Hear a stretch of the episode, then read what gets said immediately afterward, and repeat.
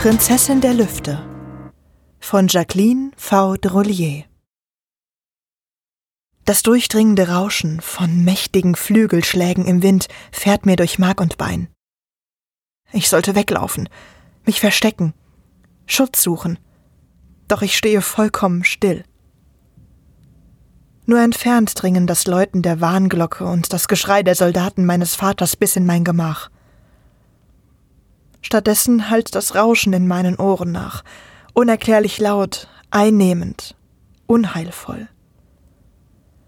Mein Blick ist nach innen gerichtet, auf die Erinnerungen, die dieses Geräusch in mir wachruft und von denen ich glaubte, sie mit dem Tod meiner Mutter vor zehn Jahren begraben zu haben. Schweiß benetzt meine Handinnenflächen. Gleichzeitig schüttelt ein eisiges Zittern meinen starren Körper, als wolle es ihn endlich wachrütteln. Doch ich kann meiner Angst nicht entfliehen. Mit einem Ächzen schwingt die schwere Holztür zu meiner Kemenate auf und reißt mich zurück in die Wirklichkeit. Prinzessin Varia! keucht meine Zofe Frenza außer Atem. Ihre Wangen sind durch die Anstrengungen des Treppensteigens und vermutlich auch von der Panik gerötet. Die Luftnomaden sind überall. Der König schickt mich, um euch in die Gewölbe zu begleiten. Hier oben im Turm seid ihr nicht sicher. Ich bin nirgendwo sicher, schießt es mir durch den Kopf nicht vor den Nomaden und noch weniger vor meinen Erinnerungen. Wenn mein Vater mir genauso viel Interesse entgegenbringen würde wie der Ausdehnung seines Reiches, so wüsste er das. Doch ich schweige und zwinge meine wackeligen Füße Frenza zu folgen. Es ist mühselig. Jeder Schritt fühlt sich an, als würde ich durch Wasser gehen. Unter großer Kraftanstrengung und vermutlich viel zu langsam hasten wir durch die Gänge, als hinge unser Leben davon ab. Und das tut es. Wir lassen den Turm hinter uns, eilen am Thronsaal vorbei und steuern die Treppe an, die uns in das Gewölbe unterhalb der Burg führt. Von dort aus gibt es einen Geheimweg, durch den wir im schlimmsten Fall ungesehen die Stadt verlassen können. Ein Privileg, das nur der Königsfamilie und ihren engsten Vertrauten vorbehalten ist. Frenza hat bereits die ersten Stufen hinabgenommen, als ein markerschütternder Laut ertönt und ich vor Schreck erstarre. Dieser Ruf, ein Krächzen vielmehr, lässt erneut sämtliche Erinnerungen über mich hereinbrechen. Nicht, Prinzessin, fleht Frenza mich an, leise, damit niemand außer mir sie hört und auf uns aufmerksam wird. Stumm schüttle ich den Kopf, ignoriere ihr ängstliches Wimmern und nähere mich langsam der Tür, die zum Burghof hinausführt. Ich kann nicht anders. Nicht, wenn ich weiß, dass es dort draußen ist. Das Monster, welches vor zehn Jahren meine Mutter tötete. Einem solchen Angriff der Luftnomaden bleibt es selten fern. Und ich will es sehen. Muss dem Wesen, das so grausam einem sechsjährigen Kind seine Mutter entriss, noch einmal in die Augen schauen. Auch wenn ich mich nur vage an diesen schicksalhaften Tag erinnere, der Schmerz ist fest in meinem Herzen verankert und offenbart in jeder Minute, was mir genommen wurde. Nur ein Blick. Mehr brauche ich nicht. Es ist ein innerer Drang, der mich dazu zwingt, die Tür aufzureißen. Doch anstatt unüberlegt in den Hof zu laufen und mich Gefahren auszusetzen, die unbestritten dort draußen auf mich warten, schleiche ich langsam an der Innenseite der Burgmauer entlang und suche Schutz hinter Holzständen und Karren. Heute ist Markttag, doch die Menschen haben beim ersten Alarmläuten sämtliches Hab und Gut liegen lassen und sind zu ihren Hütten außerhalb der Burg geflüchtet. Jetzt ist es gestohlen. Die Luftnomaden haben sich genommen, was immer die Bewohner ihnen daließen, und einzig die leblosen Körper tapferer Soldaten zurückgelassen. Übelkeit steigt in mir auf. Ich wende den Blick ab und dem Himmel zu, doch sie sind nirgendwo zu entdecken. Das Rauschen ist verklungen, als hätten sie ihre Arbeit für heute getan. Oder sie beobachten mich, und es ist eine Falle, denke ich und setze zögerlich einen Fuß vor den anderen. Ein feines Kribbeln überzieht meinen Nacken. Sie sind hier irgendwo. Ich kann ihre Anwesenheit spüren. Mein Verstand drängt mich, wieder reinzugehen, mich in Sicherheit zu bringen. Ich sollte. Mein Fuß stößt gegen den Stiel einer an eine Kiste angelehnten Mistgabel. Ich erstarre. Wie in Zeitlupe fällt sie zur Seite, kommt scheppernd auf dem Steinboden auf. Das Geräusch ist ohrenbetäubend, Zumindest kommt es mir so vor. Panik erfasst mich. Sie haben mich gehört. Sie wissen, dass ich hier bin. Ich wirbele auf dem Absatz herum, stürme zurück zu der Tür, durch die ich den Hof betreten habe. Sollen Sie mich doch sehen.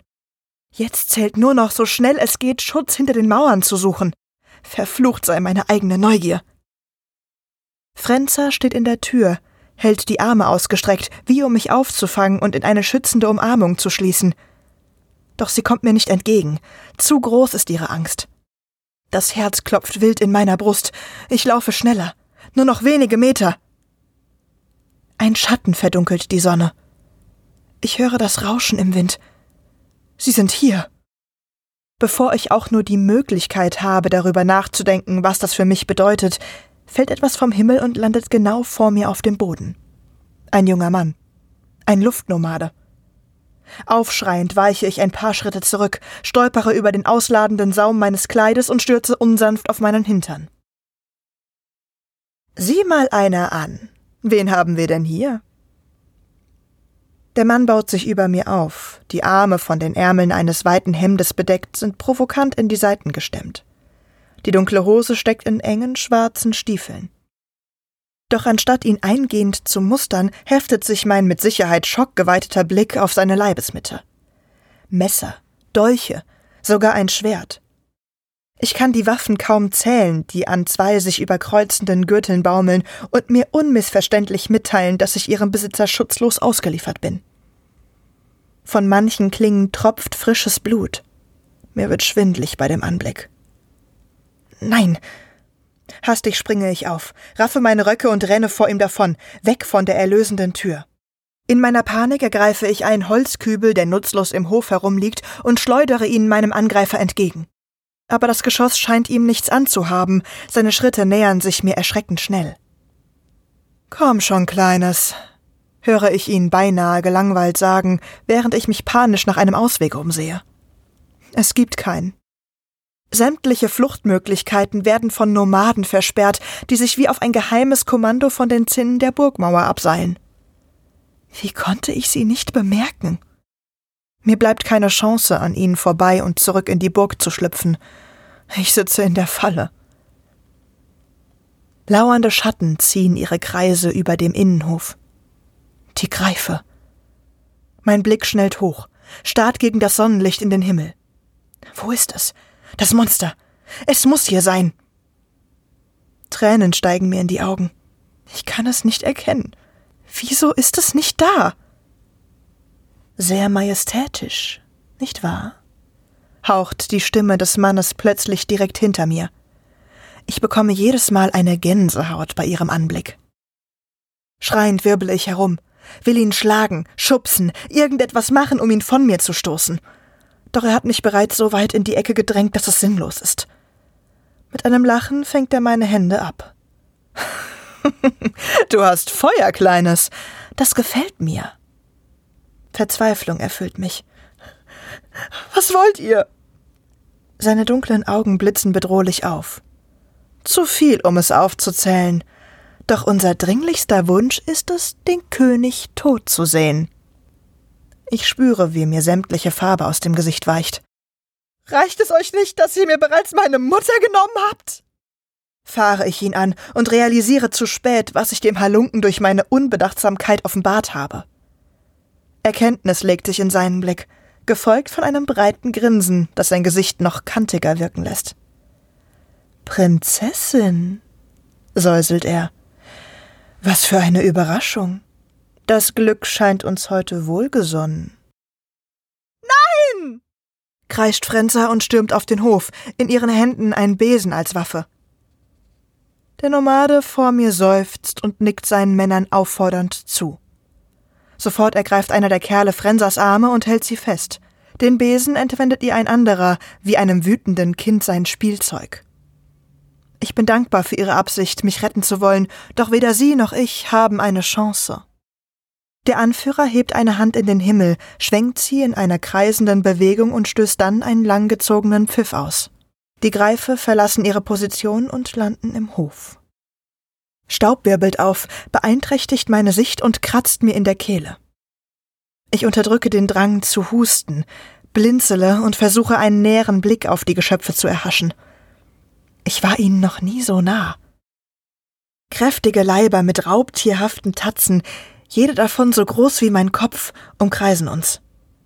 Obenauf sitzen die Schädel von Raubvögeln.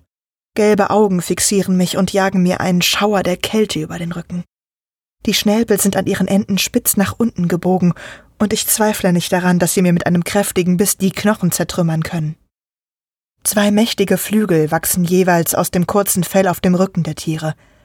Sie sind wahnsinnig majestätisch und dennoch nichts weiter als todbringende Bestien.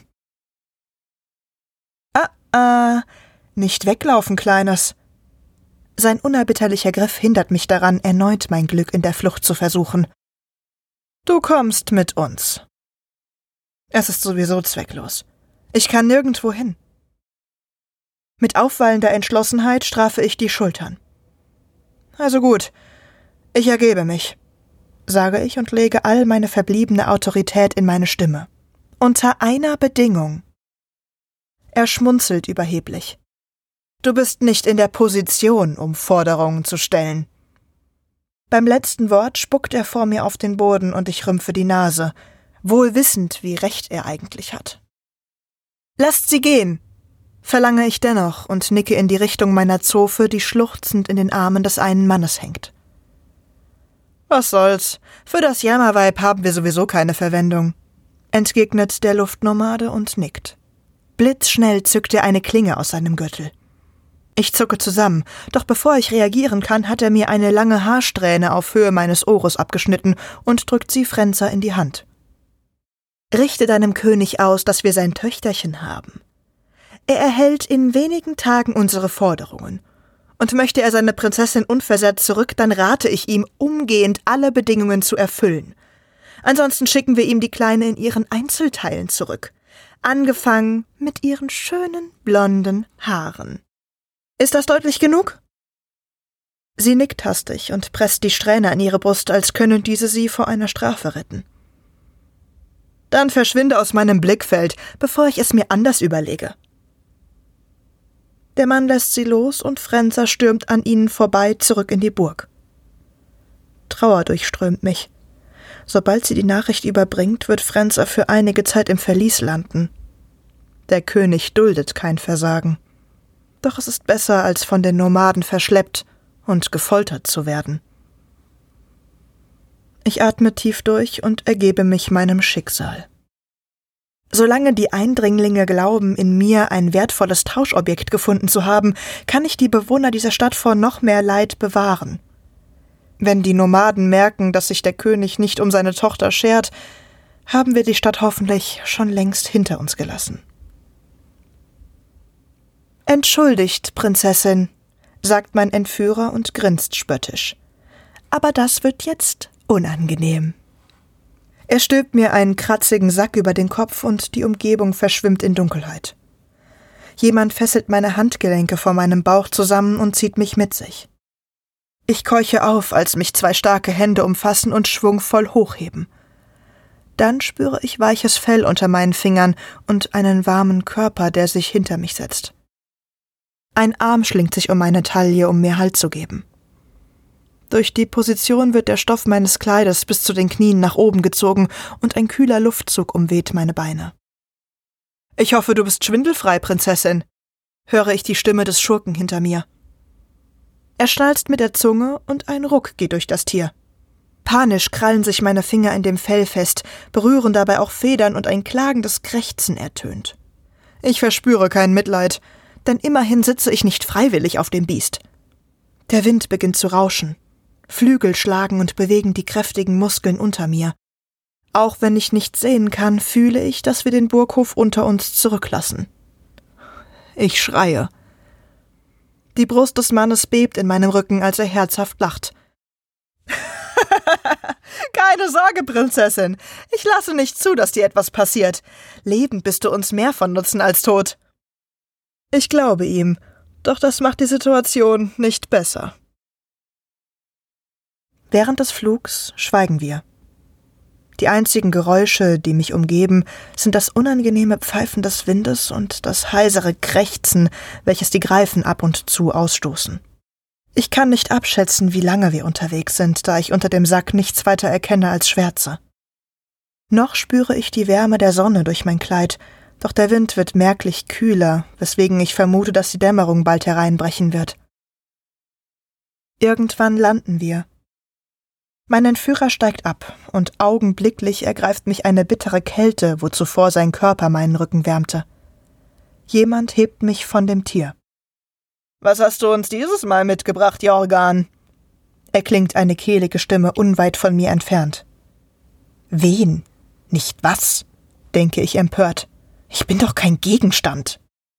Sag Markim, dass ich ihn dringend zu sprechen wünsche, entgegnet der Nomade neben mir, ohne auf die Frage seines Gegenübers einzugehen. Schritte entfernen sich. Jorgan. So heißt mein Entführer also. Eine Kutsche steht leider nicht bereit, Prinzessin, brummt er mir zu. Aber sei unbesorgt. Ich werde darauf achten, dass deine teuren Schuhe nicht beschmutzt werden. Ein plötzlicher Ruck lässt mich vor Schreck aufschreien. Er wirft mich über seine Schulter und marschiert los. Wie ungehobelt.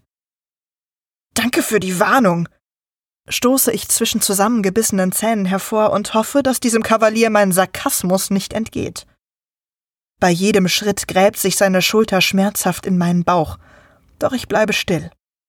Es ist gewiss ohnehin sinnlos, sich zu beschweren, also versuche ich es erst gar nicht. Entkommen kann ich unter diesen Umständen nicht, und ich würde nur die verwöhnte Prinzessin zur Schau stellen, die jeder in mir sieht. Plötzlich werde ich schwungvoll zurück auf meine eigenen Füße gestellt. Hände halten mich fest, bis ich meinen sicheren Stand zurückerlangt habe, dann wird mir der Sack vom Kopf gezogen. Im ersten Moment blinzle ich heftig gegen das Licht der untergehenden Sonne an, welches unangenehme Lichtpunkte in meinem Sichtfeld erzeugen. Als sich mein Blick klärt, erkenne ich einen alten Mann vor mir. Wen hast du uns mitgebracht, Jorgan? Fragt er und stützt sich mit zitternden Händen auf einem Gehstock ab. Das ist nicht die Silhouette eines Soldaten. Deine Augen sind trüb, aber dein Verstand ist scharfsinnig wie eh und je, Markim. Ich bringe dir die Königstochter, Prinzessin Varia. Ein Murmeln geht durch die Menge. Jemand in meiner Nähe zieht scharf die Luft ein. Zu meinem Erstaunen wird das faltige Gesicht des Alten weicher. Er kommt näher, streckt die freie Hand aus und tastet über mein Gesicht. Was ist mit Ihrem Haar? fragt er, als er die abgeschnittene Stelle bemerkt. Ich habe eine Strähne als Botschaft für den König hinterlassen, antwortet Jorgan, und ich höre leises Gelächter. Welche Augenfarbe hat sie, Jorgan? Der Angesprochene beugt sich vor und blickt mich an. Seine Nähe ist mir unangenehm, weswegen ich leicht zurückzucke. Blau, wie der Himmel. Markham lächelt. Wie die ihrer Mutter. Ich spüre, wie das Blut meinem Gesicht entflieht. Wut steigt in mir auf, doch etwas hinter dem alten Mann erweckt meine Aufmerksamkeit. Ich erstarre. Schlagartig sind meine anderen Gedanken wie weggefegt, denn dort ist es. Das Monster. Eine eisige Kälte jagt meinen Rücken hinunter und ich spüre, wie sich sämtliche Härchen in meinem Nacken aufstellen. Selbst im Traum würde ich den Greif mit dem schwarzen Fell wiedererkennen. So lange verfolgt mich sein Anblick und reißt mich nachts aus dem Schlaf. So oft habe ich mir eine weitere Begegnung mit ihm ausgemalt, habe mir vorgestellt, wie ich ihn angreife, verletze, irgendetwas mache, was ihm weh tut, nur damit er meinen Schmerz nachempfindet. Ich könnte mir eines von Jorgans Messern schnappen. Das Überraschungsmoment wäre auf meiner Seite. Doch wie weit würde ich kommen? Nicht weit, muss ich mir sogleich eingestehen. Überall um mich herum stehen Menschen, überwiegend Männer. Hinter ihnen erkenne ich die Greife, und selbst wenn diese mich nicht aufhalten würden, so könnte das Monster selbst mich wahrscheinlich mit einem Bissen verschlingen. Aber ich muss es tun. Das Drängen in mir ist so stark, dass ich nicht anders kann, als ihm nachzugeben. Selbst wenn es meinen Tod bedeutet. Mit aller Kraft, die ich aufbringen kann, befreie ich mich aus Jorgans Griff. Was zum? stößt er überrascht aus, doch da habe ich ihn bereits um eines seiner Messer erleichtert. Meine Handgelenke sind zwar nach wie vor gefesselt, doch meine Finger legen sich fest um den Griff der Waffe. Ich stürme vor und schreie. Mein Gebaren muss vollkommen lächerlich wirken, doch es gibt mir ein Gefühl von Kraft. In meinem Rausch bemerke ich nur am Rande, dass die Nomaden mir tatsächlich Platz machen.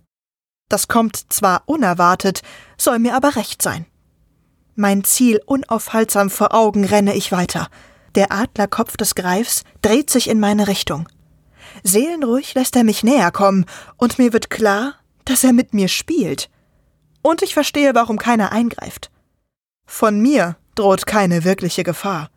Ich bin nur ein Mädchen mit einem Messer in der Hand, nichts weiter als leichte Beute. Doch ich darf jetzt nicht aufgeben. Nur noch wenige Schritte trennen mich von der Bestie. Mir steigen Tränen in die Augen, lassen meine Sicht verschwimmen. Das ist für meine Mutter, du Monster! Ein Schrei bricht erneut zwischen meinen Lippen hervor. Das Ungetüm antwortet tatsächlich mit einem Kreischen. Ruckartig springt es nach vorn und begräbt mich unter sich. Mein Kopf schlägt hart auf dem Boden auf. Eine seiner Tatzen drückt schwer auf meine Brust. Keuchend dringe ich nach Luft, spüre den Atem der Bestie in meinem Gesicht. Blind will ich nach dem Messer tasten, das mir aus der Hand gefallen ist, doch meine Handgelenke sind immer noch gefesselt.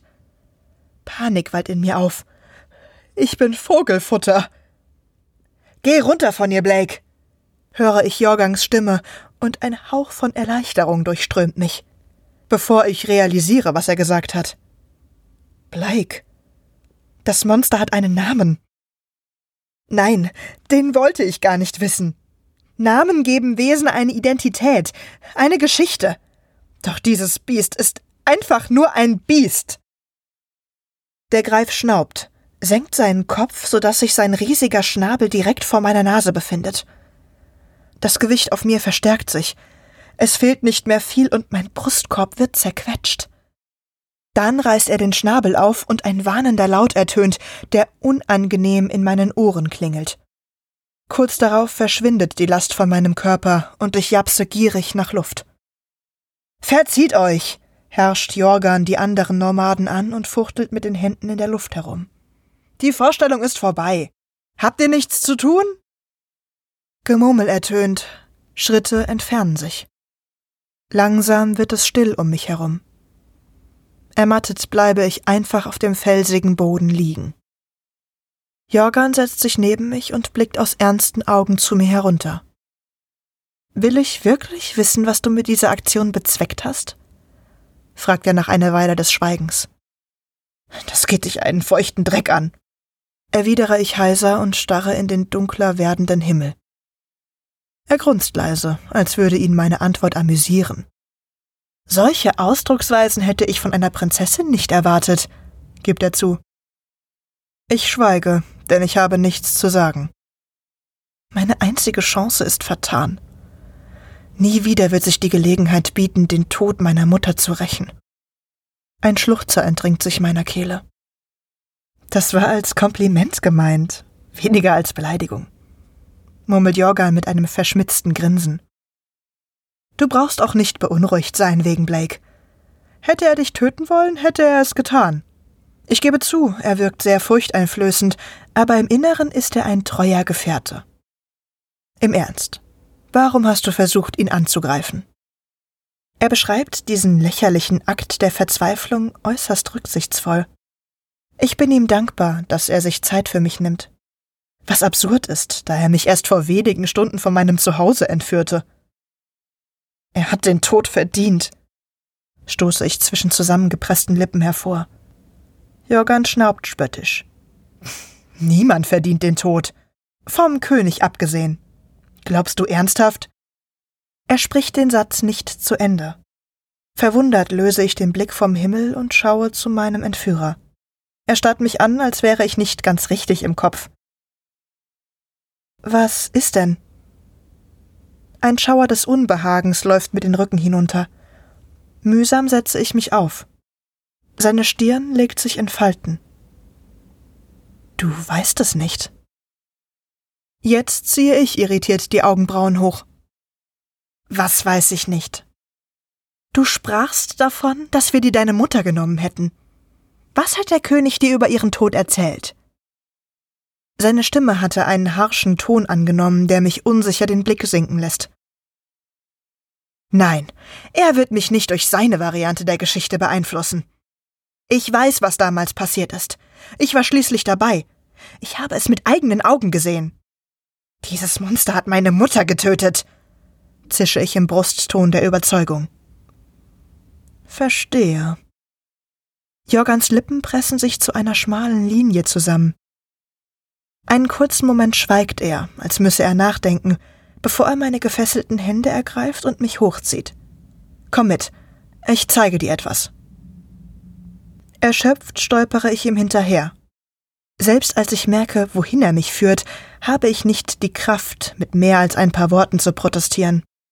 Schockiert blicke ich einige Augenblicke später auf das dunkle Ungetüm. Was soll das? flüstere ich. Willst du mich ihm doch zum Fraß vorwerfen? Jorgan schüttelt den Kopf. Schau ihn dir an, Varia. Schau ihn dir ganz genau an und sag mir, was du siehst. Blake liegt auf einem Felsvorsprung, den Kopf aufmerksam in die Höhe gereckt. Sein Blick geht in die Ferne, als würde er etwas beobachten.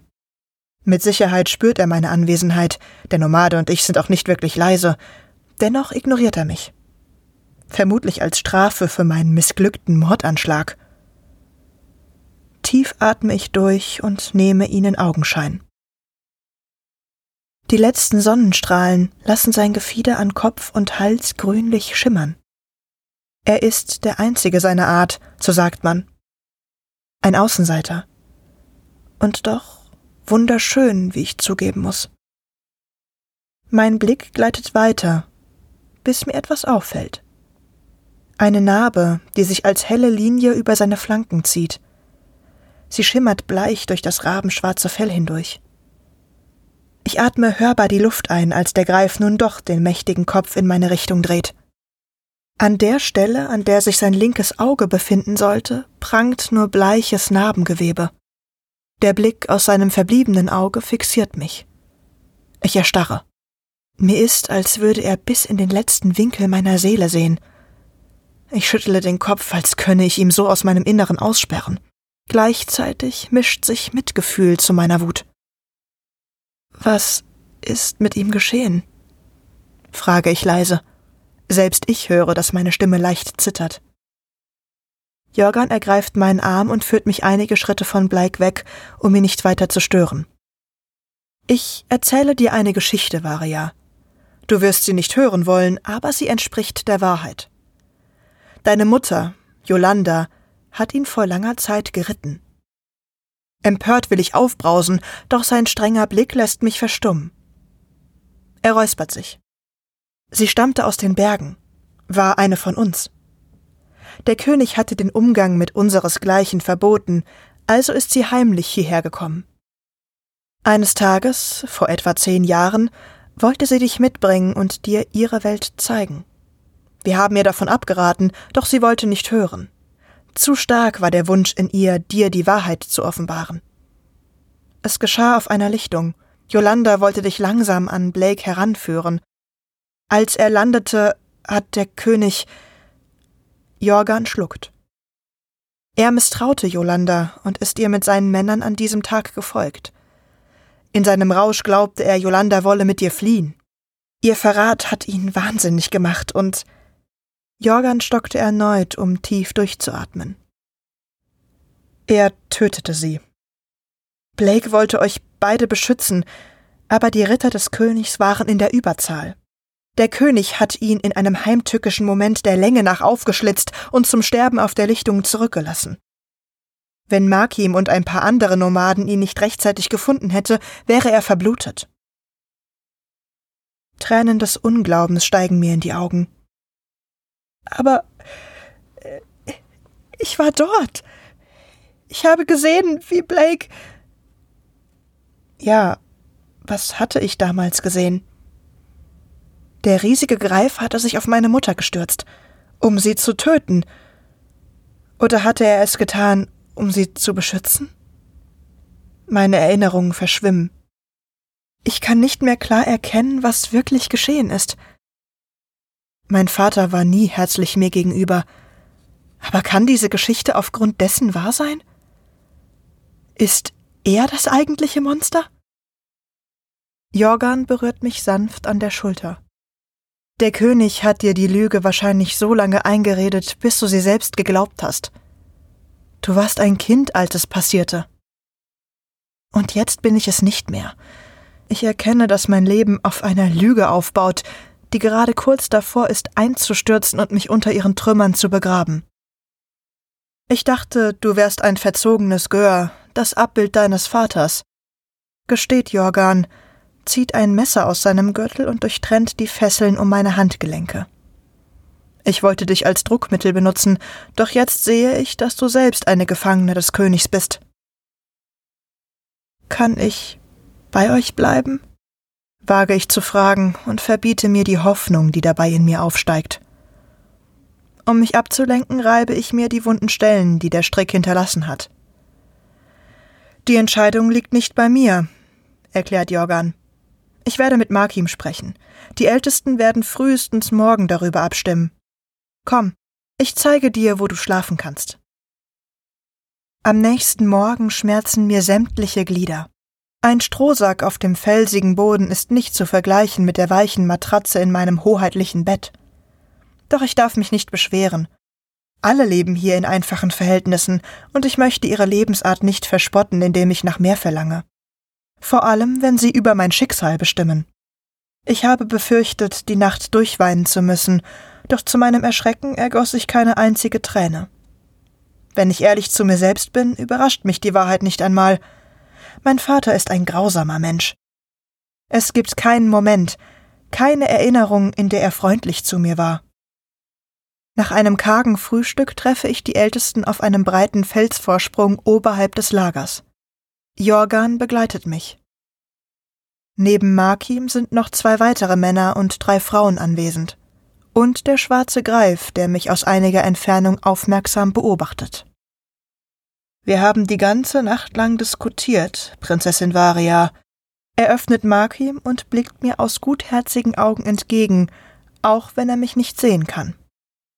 Doch leider kann ich dir keine Hoffnung machen, auch wenn wir Yolanda verehrten, Du bist keine von uns. Die Begründung ist fadenscheinig, und ich sehe Mark an, dass es ihm sehr leid tut. Wahrscheinlich hat er sich als einziger für mich eingesetzt. Dennoch verstehe ich die Entscheidung. Ich bin eine Fremde. Mein Vater ist der Erzfeind der Luftnomaden. Wahrscheinlich hassen sie mich. Markim kommt mir ein paar zaghafte Schritte entgegen, bei denen er sich schwer auf seinen Stock stützt. Jorgan wird dich nach Hause zurückbringen. Wolltet ihr mich nicht als Druckmittel einsetzen? versuche ich meine Abreise hinauszuzögern. Der König liebt niemanden, entgegnet der alte Mann, und ein trauriges Lächeln legt sich auf seine Lippen. Er würde nicht um dich kämpfen, geschweige denn mit uns verhandeln. Es steht dir frei zu gehen, wohin du willst, aber du kannst nicht bleiben. Doch wo soll ich hin? Ich habe nichts, kenne niemanden, der mich bei sich aufnehmen würde außer meiner lieben Zofe Frenza. Doch auch sie steht unter der Kontrolle meines Vaters, und ich würde lieber sterben, als zu ihm zurückzukehren. Mein Leben könnte genauso gut sein Ende finden. Es gibt nichts mehr, wofür es sich zu leben lohnt, und es würde nicht einmal jemand um mich trauern. Mein Blick gleitet zu Blake. Ich weiß nicht wieso, doch mich überströmt das Bedürfnis, ihn ein letztes Mal anzusehen, bevor ich sterbe. Wie am vergangenen Abend ist der stechend scharfe Blick aus seinem unversehrten Auge auf mich fixiert. Das schwarze Gefieder schimmert in zarten grünlichen Nuancen und bewegt sich kaum merklich in der sanften Brise, die uns einhüllt. Seine Muskeln unter dem dunklen Fell sind deutlich sichtbar angespannt. Die Krallen der Tatzen schaben über die steinige Erde am Boden, als könne er spüren, welcher Entschluss in mir reift. Es ist Zeit, Varia, höre ich Jorgans bedrückte Stimme hinter mir. Wir sollten aufbrechen. Seine Hand legt sich ermutigend auf meinen Rücken. Ich halte Blakes Blick stand und nicke ihm zu. Ein Abschied. Wie auch eine Entschuldigung. Selbst wenn mich keine Schuld an dem trifft, was ihm widerfahren ist, habe ich ihm Unrecht getan. Und mich beschleicht das eigenartige Gefühl, dem Greifen und mir durch diese schlichte Geste Frieden beschert zu haben. Seine Pupillen weiten sich. Er neigt den Kopf, und mit einem Mal erfüllt mich die Gewissheit, dass er mich retten würde, sollte ich springen. Mir ist schleierhaft, woher dieses Gefühl auf einmal kommt, doch ich halte mich daran fest, klammere mich daran wie an einen letzten seidenen Faden. Dieser winzige Funken Hoffnung ist alles, was ich habe.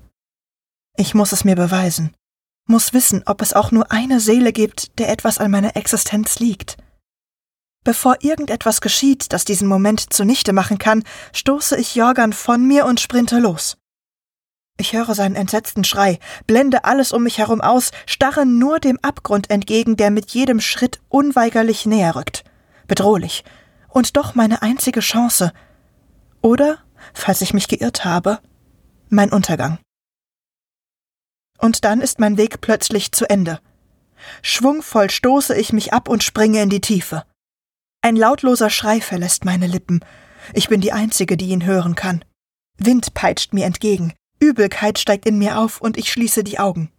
Wenn ich mich geirrt habe, dann will ich wenigstens nicht mit ansehen, wie die Felsen auf mich zurasen.